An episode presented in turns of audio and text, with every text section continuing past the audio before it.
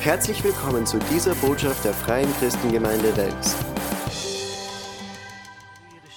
Danke, Jesus, dass du unser Hirte bist. Danke, dass du unser guter Hirte bist. Ich danke dir, dass du da bist und deine Schafe siehst. Ich danke dir, dass du uns alles gibst, was wir brauchen heute hier. Du siehst, wir sind gekommen, um einfach von dir zu empfangen, Herr, weil wir wissen, du bist ein guter Gott, weil wir wissen, du hast das Beste für uns vorbereitet, Herr. Und wir sind voller Erwartung da.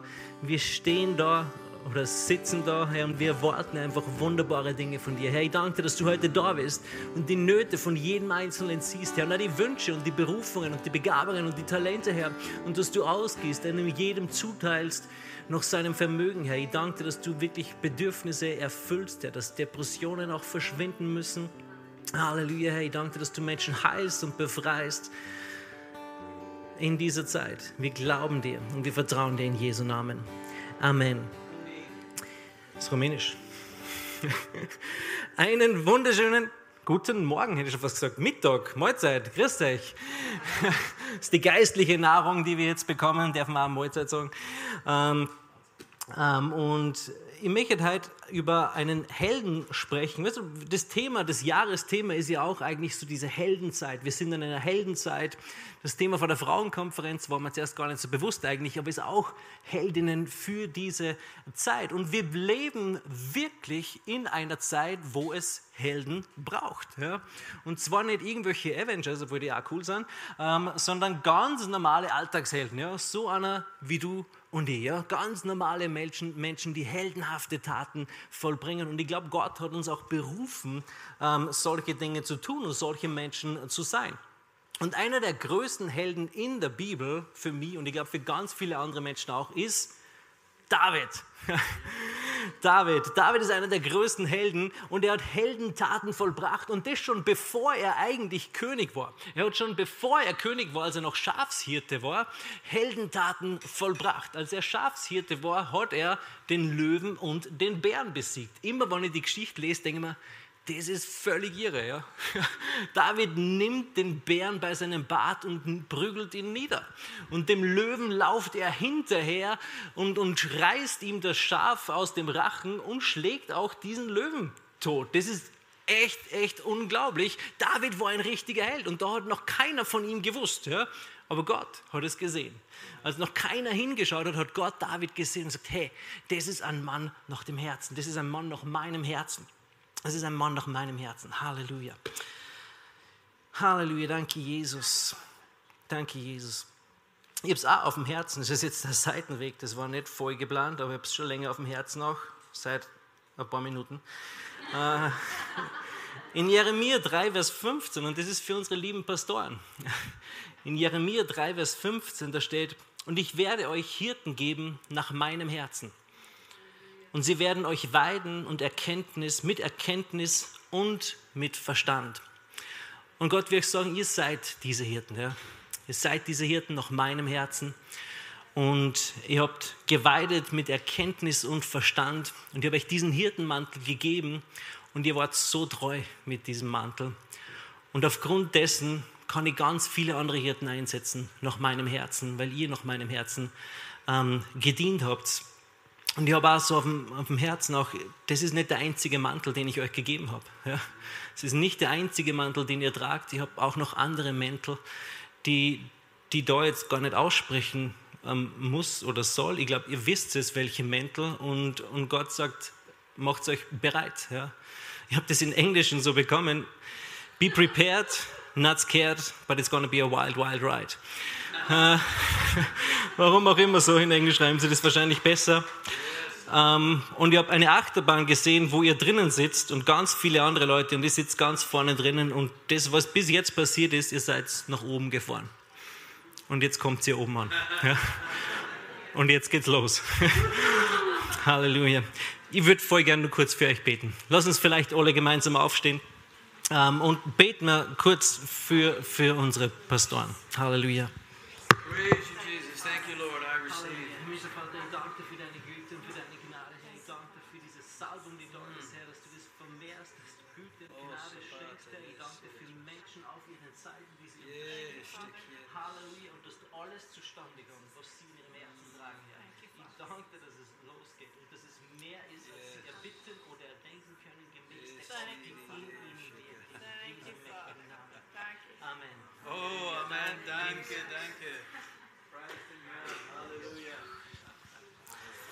So, das war der schwierigste Teil für mich.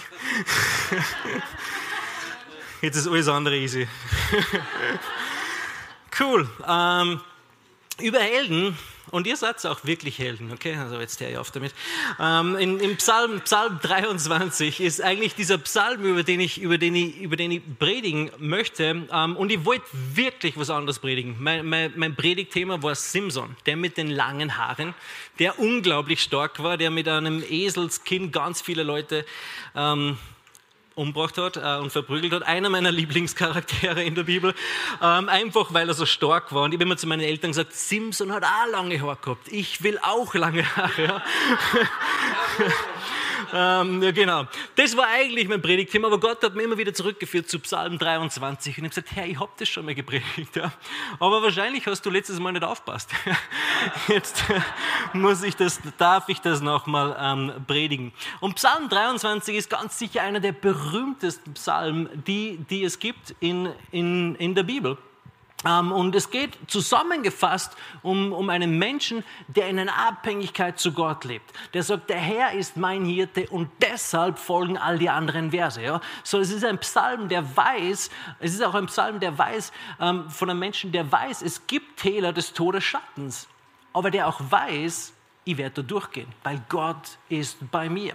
Es ist ein Psalm, der spricht von einem Menschen, der weiß, der eine Freude in sich hat, weil er weiß, am Ende am Ende der Zeit, am Ende des Tages, am Ende des Lebens werde ich bei Gott sein und für immer bei ihm wohnen. Und das wird so unglaublich cool sein, du kannst dir das gar nicht vorstellen. Ja?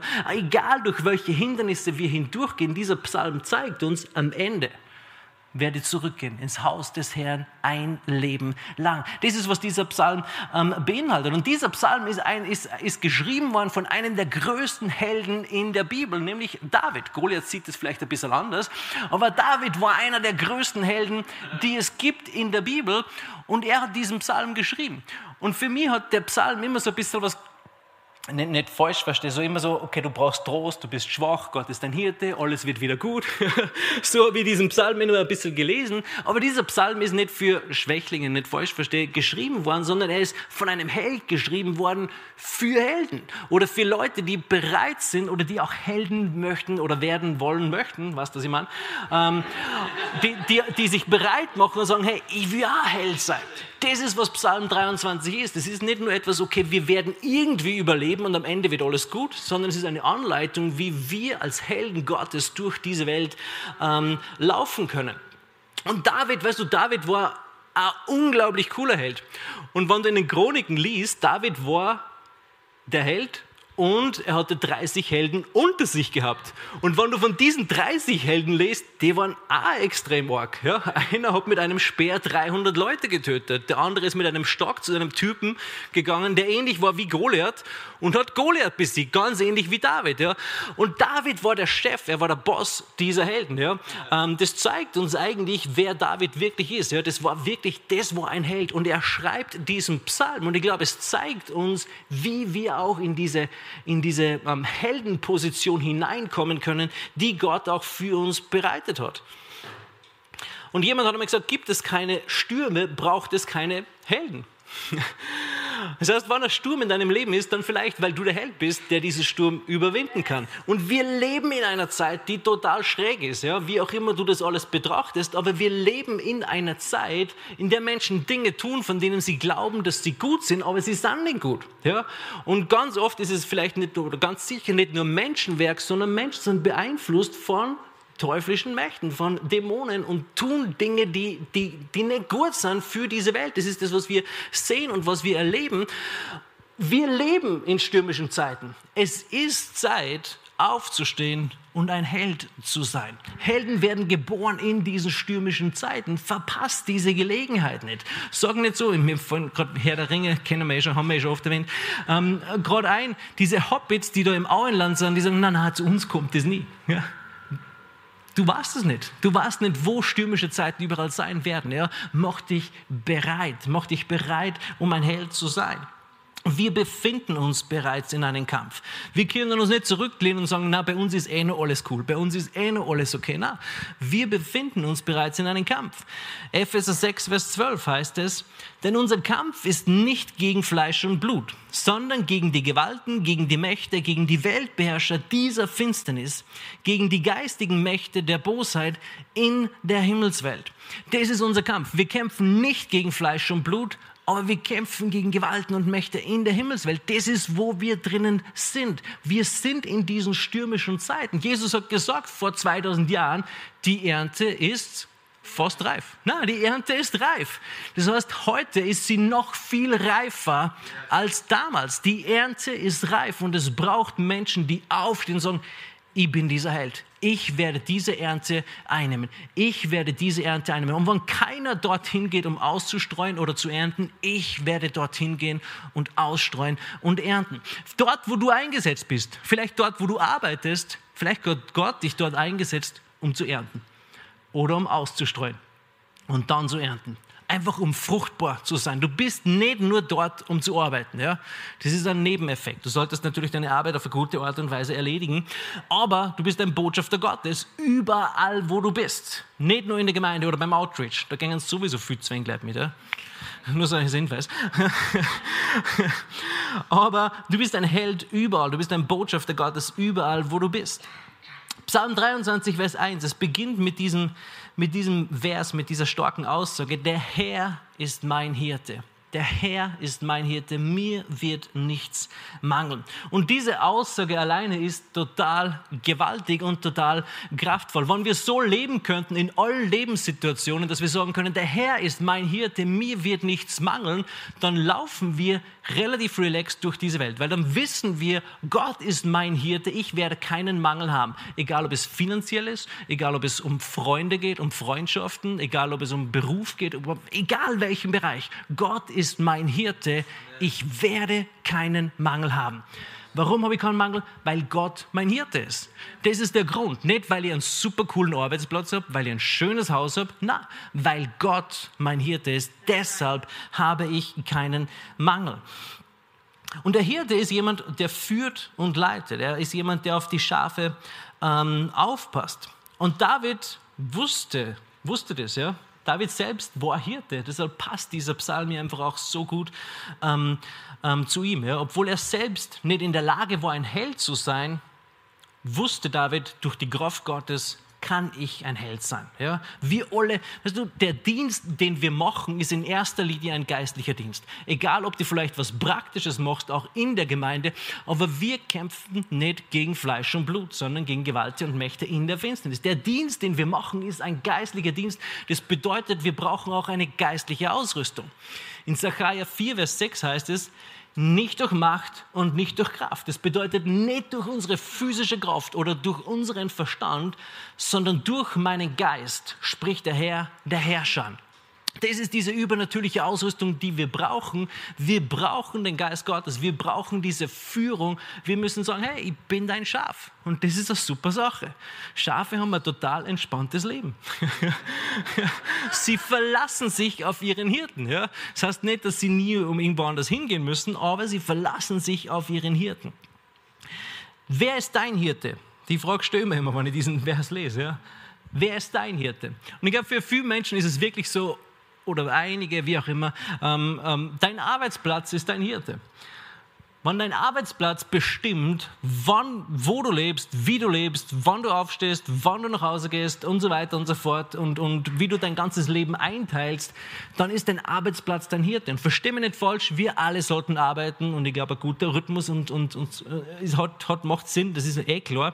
Aber wenn sich unser ganzes Leben 24-7, ja, um die Arbeit dreht, dann ist unser Arbeitsplatz unser Hirte und bestimmt unser ganzes Leben und das ist nicht okay.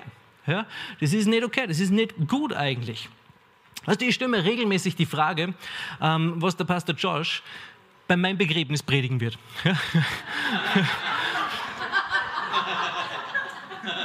Und der Grund dafür ist folgender. Ja? Ich hoffe, er wird nicht sagen, okay, der Thomas, der hat, wenn jetzt nur Dachdecker wäre oder wie auch immer, er hat immer fleißig und viel gearbeitet, obwohl das natürlich eine gute Sache ist.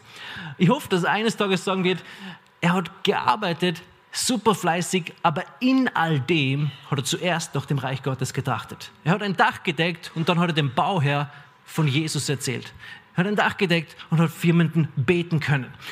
Weißt du, das, das, das, ist, das zeigt dann, wo wir hier, wer unser Hirte ist. Dann sind wir zwar am Arbeitsplatz, aber wir lassen uns nicht nur von dem leiten, sondern wir lassen uns leiten und führen vom Geist Gottes. Also dort, wo du bist, dort, wo du eingesetzt bist, lass dich führen und leiten vom Geist Gottes. Du bist nicht nur dort, um zu arbeiten.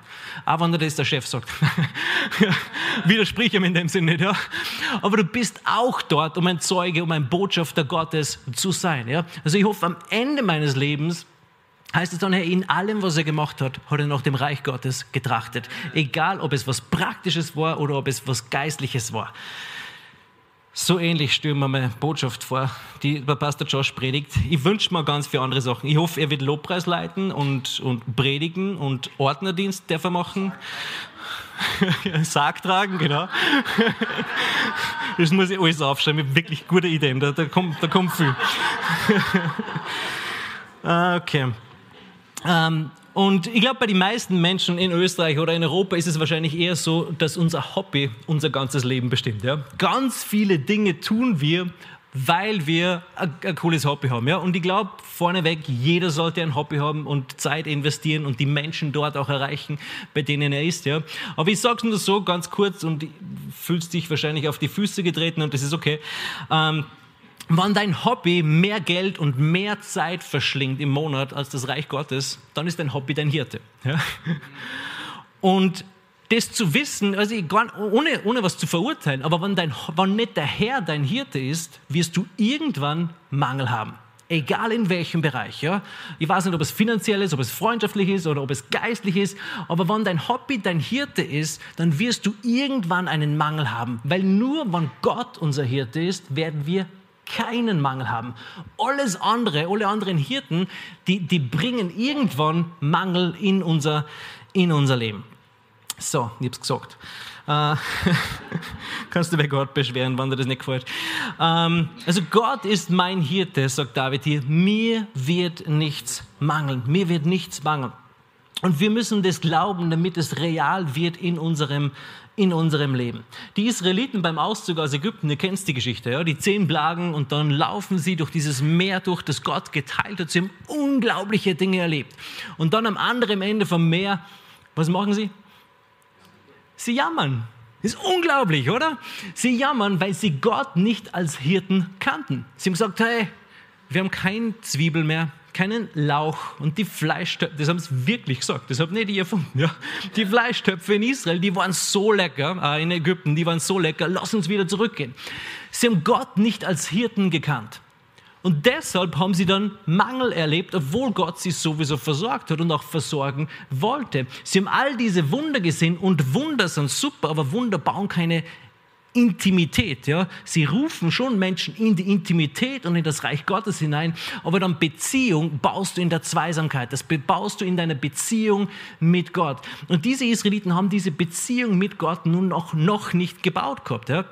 Sie waren noch nicht bei diesem Punkt und deshalb haben sie Mangel erlebt. Aber wenn wir Gott als unseren Hirten, wenn wir diese, diese Aussage teilen möchten mit David, dann brauchen wir diese Zweisamkeit mit Gott. Dann brauchen wir diese Intimität mit Gott, wo wir sagen, hey, wo wir einfach Zeit mit ihm verbringen und wo wir dann irgendwann zu diesem Punkt kommen und sagen können, Gott ist mein Hirte.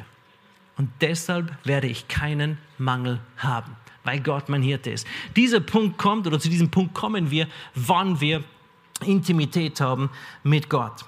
Vers 2 heißt es dann weiter, er lagert mich auf grünen Auen, er führt mich zu stillen Wassern. Wer ist hier in der leitenden Rolle? Gott. Es steht hier, er leitet mich. Er führt mich zu grünen Auen. Er leitet mich zu stillen Wassern. Also hier spricht es dann auch von Versorgung. Aber Gott ist derjenige, der uns dorthin bringt, wo wir Versorgung erleben. Und manchmal ist es so, wenn Gott uns zu einem gewissen Platz gebracht hat, wo wir Versorgung erleben, dann gefällt es uns dort recht gut. Ja? Weil den Platz, den Gott hier beschreibt oder den David hier beschreibt, der schaut, der liest sich recht schön. Grüne Auen, stillen Wassern, da heute mal Chance, erzähl, oder? Ähm, und manchmal ist es so, wenn wir einen, an einem Ort gelangt sind in unserem Leben, wo alles irgendwie so passt, ja, verheiratet, drei Kinder, ein Hund, ein Katz, ein Haus, ein Auto, eine super Arbeit. Alles ist so schön gemütlich. Und auf einmal sagt Gott, brich dein Lager ab. Wir gehen weiter. Und dann ist es so, ich würde es aber nicht alles loslassen. Ja. Es ist so schön da. Aber wenn Gott dir das gegeben hat, dann kann er dir auch etwas anderes geben. Und manchmal, wenn wir von den grünen Auen zu den stillen Wassern gehen, dann geben wir manchmal auf so steinigen Wegen, die nicht so cool sind. Aber dann, wenn wir dort sind, ist es wieder so, dass wir sagen, boah, Gott versorgt. Gott versorgt jedes Mal. Aber manchmal verlassen wir uns auf die grünen Auen und auf die frischen Wassern und denken uns, das ist der Ort, wo ich versorgt werde. Oder das ist der Ort, wo meine Versorgung herkommt. Na, Gott versorgt mich. Er führt mich zu diesen frischen Auen, stillen Wassern, frischen Auen, irgendwas habe ich jetzt durcheinander gebracht. Grünen Auen, frischen Wassern, stillen Wassern. Ihr wisst, was ich meine. Ja? Aber Gott führt uns zu diesen Punkten. Und wenn wir sagen, okay, das ist, weißt du, dein Arbeitgeber ist nicht dein Versorger, Gott ist dein Versorger. Dein Arbeitgeber ist die grüne Aue, stille Wasser, ich weiß nicht, ob der Chef still ist. stille Wasser, ja. Aber das ist, das ist dein Arbeitgeber, aber Gott ist derjenige, der versorgt. Und mach es dir dort nicht so gemütlich, ja. Weil wenn Gott sagt, geh, dann geh dann geh weiter. Und mit der Gewissheit, Gott bringt dich weiter. Manchmal gehen wir dann durch eine Phase oder eine Zeit, der, manche Wege sind einfach ungemütlich, aber sei gewiss, kennst du das? Du gehst wandern und du bist bei irgendeinem steinigen Weg oder durch den Wald und dann irgendwann kommt die Lichtung und die Alm ist da. Ein schöner Platz und es ist einfach nur schön. Ja? Und manchmal ist der Weg dorthin ein bisschen herausfordernd, aber Gott führt dich dorthin. Also lass Gott deinen Versorger sein.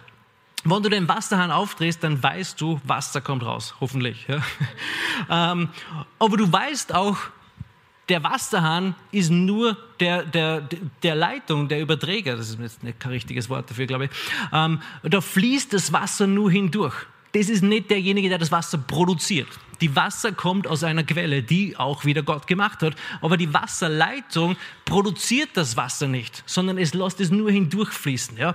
Und genauso sind die grünen Auen und die frischen Wassern. Sie produzieren das alles nicht. Gott ist derjenige, der versorgt und der diese Dinge dann auch ähm, benutzt. Philippa 4, Vers 19 heißt es, mein Gott aber begegnet all euren Nöten nach dem Reichtum seiner Herrlichkeit in Christus Jesus. So, ist, so hat es Paulus gesagt. Mein Gott aber, nicht mein Arbeitgeber, ja, die Missionsgesellschaft, die mich ausgesandt hat und so weiter. Und diese Dinge haben alle eine Berechtigung, okay?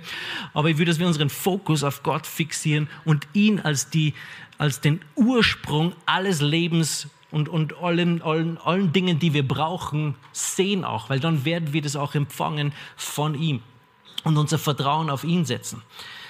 Also Paulus sagt nicht, mein Arbeitgeber ist mein Versorger, sondern mein Gott begegnet all euren Nöten nach dem Reichtum seiner Herrlichkeit. Vers 3. Er erquickt meine Seele, er leitet mich im Pfaden der Gerechtigkeit um seines Namens willen. Ich liebe diesen Vers. Ja. Er erquickt meine Seele. Gott kann deine Seele erquicken auf eine Art und Weise, wie es nichts auf dieser Welt vermag. Ich sage zum Spaß immer, besser als jedes Wellness-Wochenende. Ja. Gott kann deine Seele mehr erquicken als jedes Wellness-Wochenende. Und ich, früher habe ich immer gesagt, ich bin zu cool mein Leben lang für ein Wellness-Wochenende, aber mittlerweile war ich schon zwei, dreimal äh, und habe das auch über mich ergehen lassen. Nein, ich habe es genossen.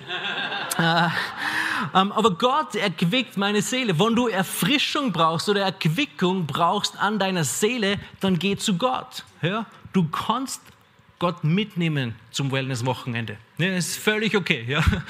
Das, ist, das ist nicht auszuschließen. Aber du brauchst ihn, um deine Seele wahrhaftig zu erquicken. Und ich weiß nicht, wahrscheinlich kennst du das. Ja? Gott macht es auf eine Art und Weise, wie es wirklich niemand kann.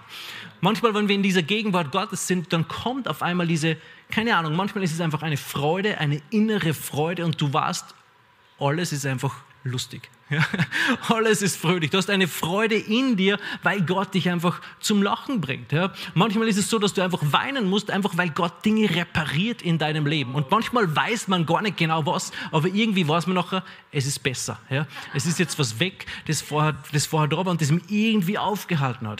Und manchmal kommen Offenbarungen. Also in der Gegenwart Gottes erquickt er unsere Seele auf eine Art und Weise, wie es nichts auf dieser Welt vermag. Und Jesus sagt, Herr, Jesus sagt, kommt her zu mir, alle, die ihr mühselig und beladen seid, ich will euch erquicken. Jesus macht dieses Angebot. Ja? Nicht, hey, Fünf-Sterne-Hotel, nur 657 Euro. Jesus sagt, hey, ich, ich will dich erquicken, komm her zu mir. Völlig umsonst kannst du bei Jesus erquickt werden. Aber es ist nie, es ist für die nie ähm, zu wenig. Er wird immer genug kommen für die. Also Gott führt uns, er möchte unsere Seele erquicken. Und dann heißt es weiter, er leitet mich im Pfaden der Gerechtigkeit. Warum? Um seines Namens willen. Er leitet mich auf Pfaden der Gerechtigkeit um seines Namens willen. Lesen wir mal Psalm 106, Vers 7 bis 9. Psalm 106, 7 bis 9. Da heißt es, unsere Väter in Ägypten begriffen nicht deine Wunder. Das ist, was ich vorher erzählt habe. Ja? Sie haben diese Wunder gesehen, aber haben es nicht checkt. Sie haben diese Beziehung zu Gott nicht gehabt. Sie gedachten nicht der Menge deiner Gnadenerweise. Sie waren nie, widerspenstiger mehr am Schilfmeer. Aber er rettete sie. Warum?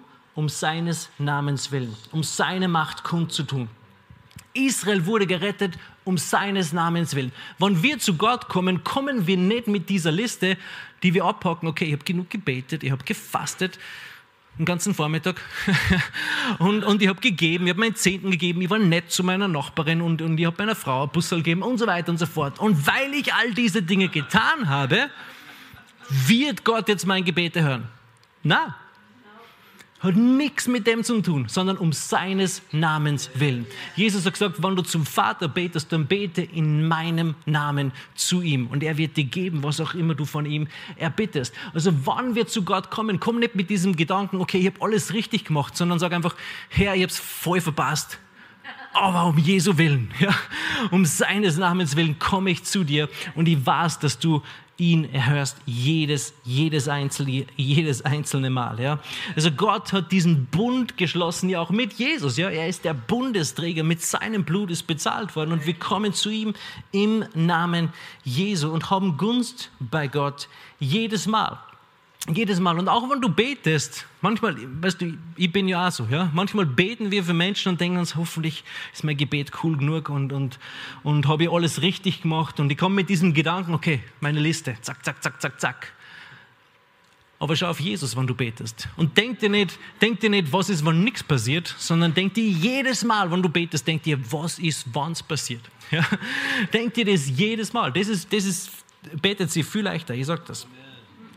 Vers 4 heißt es weiter, auch wenn ich wandere im Tal des Todesschattens, fürchte ich kein Unheil, denn du bist bei mir. Dein Stecken und dein Stab, sie trösten mich.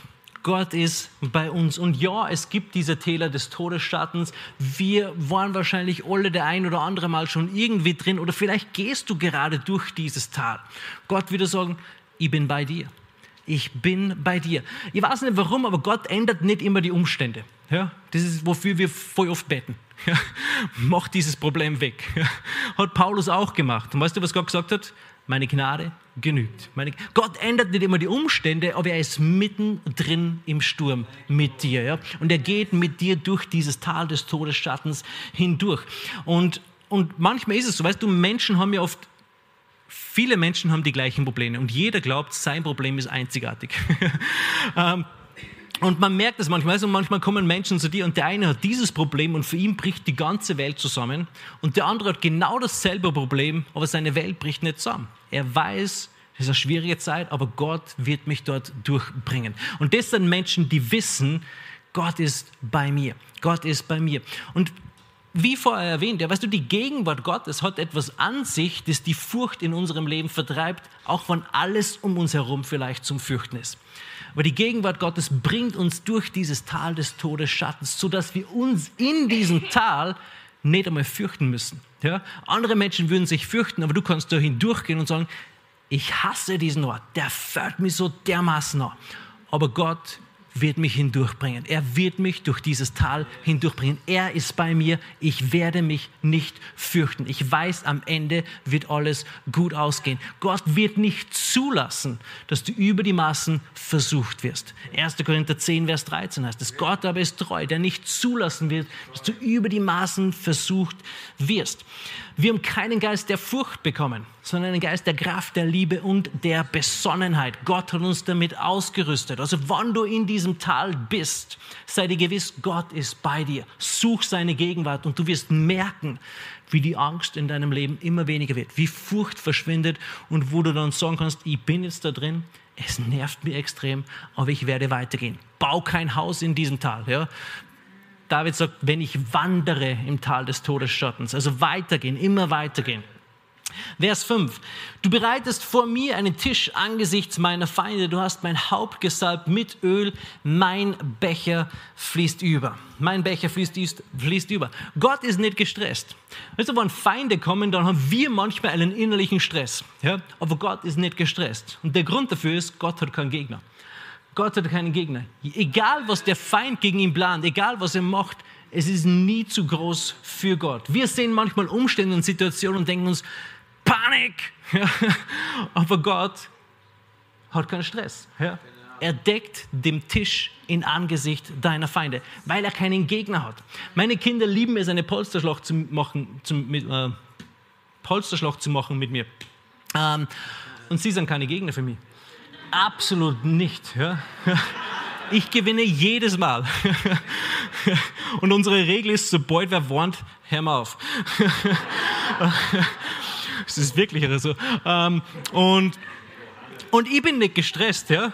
Wann, wann meine Kinder, die werden nervös. Okay, es gibt ein Polsterschlag. Sie bereiten sich vor, sie bauen alle möglichen Fallen, aber ich bin null gestresst, ja, weil ich weiß, sie sind keine Gegner für mich. Null. Ich gewinne jedes Mal, ja.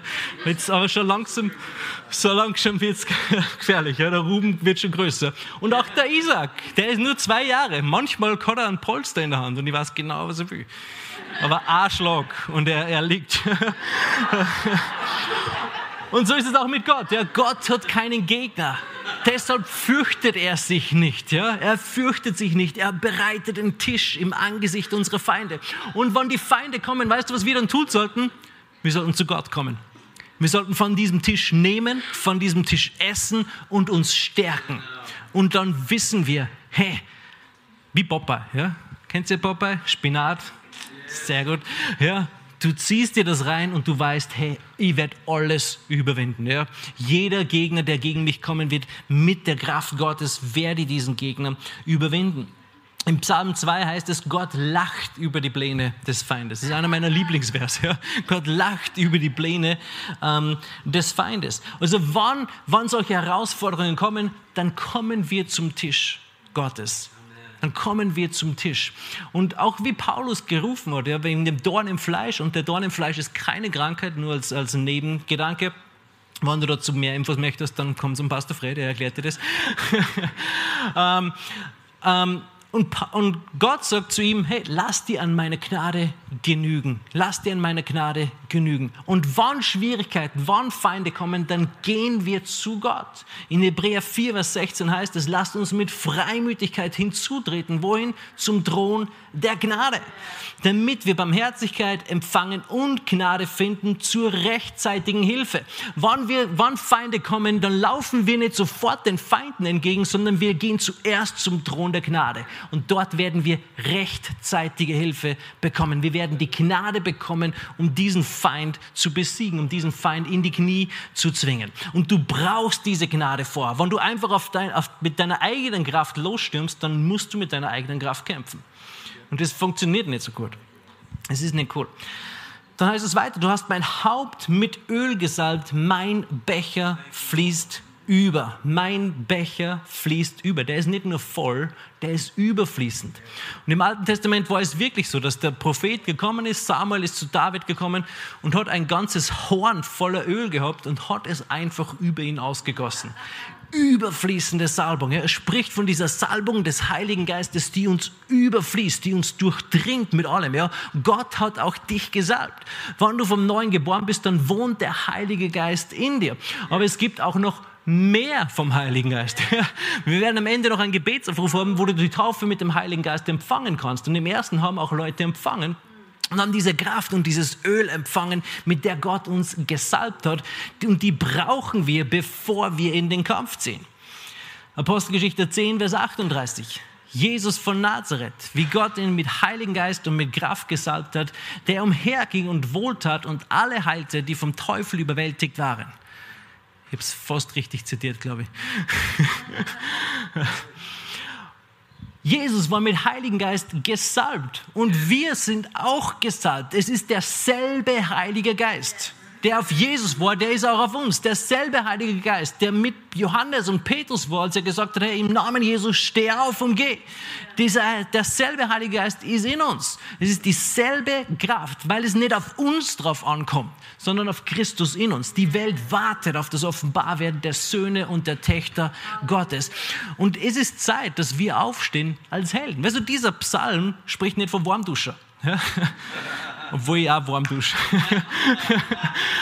Aber er spricht von Menschen, die bereit sind zu sagen, hey, ich will ein Held Gottes werden. Herr, hier bin ich. Sende mich. Ich will bereit sein. Ich will mich zurüsten lassen. Ich will einer deiner Helden sein. Ja? So wie David diese 30 Helden hat. Gott sucht diese Menschen. Ja? Gott sucht diese Menschen. Vers 6, wir sind fast fertig. Nur Güte und Gnade werden mir folgen alle Tage meines Lebens und ich kehre zurück ins Haus des Herrn ein Lebenslang. Was für ein tolles Bekenntnis, oder? Und David hat dies gesagt und weißt du, wenn du sein Leben anschaust, das war nicht immer real in seinem Leben. Der hat einen Haufen Schwierigkeiten gehabt. Und hier steht er und sagt, hey, nur Güte und Gnade werden mir folgen alle Tage meines Lebens. Wenn David das sagen kann, dann kannst du das auch sagen. Ja? Dann können wir das auch sagen, weil keiner von uns hat solche schwierigen Zeiten, glaube ich, erlebt, wie David auch erlebt hat, auf unterschiedlichste, auf unterschiedlichste Art und Weise. Aber das, was du aussprichst, ganz besonders das, was du im Glauben aussprichst, das wird sich manifestieren in deinem Leben. Ja? Das, was du heute aussprichst, bringt entweder Tod oder Leben in deine Zukunft hinein. Ganz besonders die Worte, die du im Glauben aussprichst. Ich habe das schon mal erzählt, glaube ich, dieses Beispiel, als, als ich irgendwann einmal vor Jahren von meiner Haustür zum Auto gegangen bin und so mitten am Weg merke, ah, kein Autoschlüssel. Ist euch auch schon mal so gegangen? Was ich gesagt habe, war, ich bin so deppert. Ähm, und Gott hat sofort zu mir gesagt, und genauso sollst du mein Wort sprechen. Ja? Mit dieser vollen Überzeugung und diesem, diesem Glauben, der dahinter ist, genauso sprich auch mein Wort. Ja? Und Dinge werden sich manifestieren. Also nur Güte und Gnade werden mir folgen alle Tage meines Lebens. Tod und Leben sind in der Gewalt der Zunge. Und wer sie liebt, wird ihre Frucht essen. Ja? Also sprich gute Dinge in dein Leben, über dein Leben hinein. Ja? Das, was du gerne ernten möchtest, das sprich, das streue aus, das sprich in dein Leben hinein. Und dann heißt es weiter, hey, wenn alle Stricke reißen, am Ende des Lebens bin ich bei Gott. Ja, am Ende des Lebens bin ich bei Gott. Und ich kann mir nur ein bisschen ausmalen, wie unglaublich toll es ist. Ja? Wenn ich mir den Himmel vorstelle und mein Haus mit Schnee und, und Meer und so weiter und so fort, äh, wie auch immer das funktioniert. Es wird so toll sein, ja. Und, und all dieser Kummer und dieser Sorgen und diese Bedrücknis und Bedrängnis, die wir manchmal in diesem Leben haben, das wird wie weggewaschen sein. Ja? Es wird wie weggewaschen sein. Und dann, wenn du Jesus siehst, das wird so unglaublich cool werden.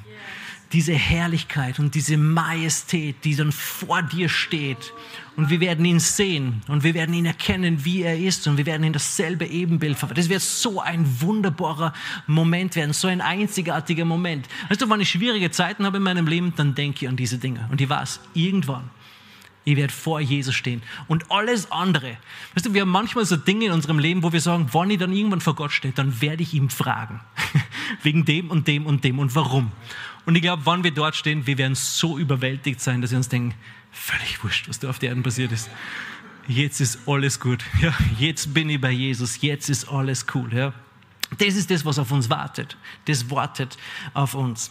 Also Helden sprechen gute Dinge in die Zukunft. Psalm 23, wie gesagt, ist kein Psalm für, für Menschen, die sagen, okay, ich will nur irgendwie überleben auf dieser Erde, sondern es ist eine Ausrüstung, eine Anleitung für einen Helden. Gott sagt, hey, das ist die Art und Weise, wie du dich vorbereitest, wie du dich ausrüsten kannst, um wirklich als Held, als einer meiner Helden auf dieser Erde zu leben. Egal wo du bist, in welchem Arbeitsbereich und wie alle sollten arbeiten. Ja? In, in welch, welches Hobby du hast, man darf all diese Dinge haben, aber mit der richtigen Einstellung und mit dem richtigen ähm, ähm, Verhalten zuerst noch dem Reich Gottes zu trachten. Das kann man nämlich überall machen, nicht nur in der Gemeinde. Ja? Überall, wo wir sind, können wir das tun. Lass uns gemeinsam aufstehen. Halleluja. Hey, danke das so sehr, dass du uns zu Helden berufen hast. Dass du uns zu Helden berufen hast. Hey, und wenn du heute da bist und, und dieser letzte Vers, wo David sagt, hey, am Ende meines Lebens werde ich ins Haus des Herrn gehen. Wenn du nicht weißt, ob du irgendwann ins Haus des Herrn gehen kannst, ja, ob du irgendwann bei Gott bist, Jesus hat den Preis für dich bezahlt. Alles, was wir tun müssen, ist es im Glauben anzunehmen und ihm einen Platz in unserem Leben zu geben. Er hat das Ticket, er hat den Preis dafür bezahlt. Niemand kann sich den Himmel verdienen. Du kannst ihn nur geschenkt bekommen durch die Gnade Gottes und wir müssen dieses Geschenk annehmen. Und wenn du heute da bist und sagst, hey, ich brauche das, ich habe das noch nie in meinem Leben gemacht, ich habe keine Ahnung, ob der Himmel mein Zuhause ist, Jesus möchte dir diesen Schlüssel überreichen. Schließ mal kurz unsere Augen. Schließ mal kurz unsere Augen. Und wenn du heute da bist und sagst, hey, ich brauche Jesus in meinem Leben, dann heb jetzt deine Hand, damit ich weiß, für wen ich beten kann. Wenn du heute da bist und sagst, hey, ich habe keine Ahnung, ob Himmel mein Zuhause ist, wenn du da bist und sagst, hey, ich will Jesus in mein Leben einladen, dann ist jetzt der richtige Zeitpunkt. Dann ist jetzt der richtige Zeitpunkt. Ich schaue nur kurz hin und her. Ich sehe eine Hand. Und Jesus klopft an deine Herzenstür. Lass diese Gelegenheit nicht vorübergehen. Halleluja. Lass uns gemeinsam beten. Herr Jesus, ich glaube, dass du für mich gestorben bist. Dass du meine Schuld getragen hast. Und dass du auferstanden bist von den Toten. Ich bitte dich, komm du in mein Leben. Sei du der Herr in meinem Leben. Ich will dir nachfolgen. Amen. Amen. Und vielleicht bist du auch da. Wenn du das das erste Mal gebetet hast, komm noch unbedingt nach vorne. Wir haben ein kleines Geschenk für dich. Wir würden dich voll gern kennenlernen. Und wenn du da bist und sagst, hey, ich brauche auch diese Kraft aus der Höhe, diese Salbung des Heiligen Geistes, und du brauchst das wirklich. Jesus hat zu seinen Jüngern gesagt, verlasse Jerusalem nicht, bis du mit Kraft aus der Höhe begleitet bist. Wenn du diese Taufe mit dem Heiligen Geist brauchst, das Reden in Sprachen, wir stehen hier vorne, das Gebetsteam ist auch da und wir würden sehr, sehr gerne mit dir beten. Einfach um dich auszurüsten für das Werk des Dienstes, für das, was Gott für dich vorbereitet hat. Du brauchst diese Ausrüstung. Halleluja. Hey, ich wünsche euch einen wunderschönen Sonntag. Gottes Segen. Ihr seid Gottes Helden. So wie David Helden hatte, bist auch du Gottes Held. Lass dein Licht leuchten, wo auch immer du bist, okay? Schönen Sonntag. Hier endet diese Botschaft. Wir hoffen, Sie wurden dadurch gesegnet. Für mehr Informationen besuchen Sie uns unter www.fcg-wells.at.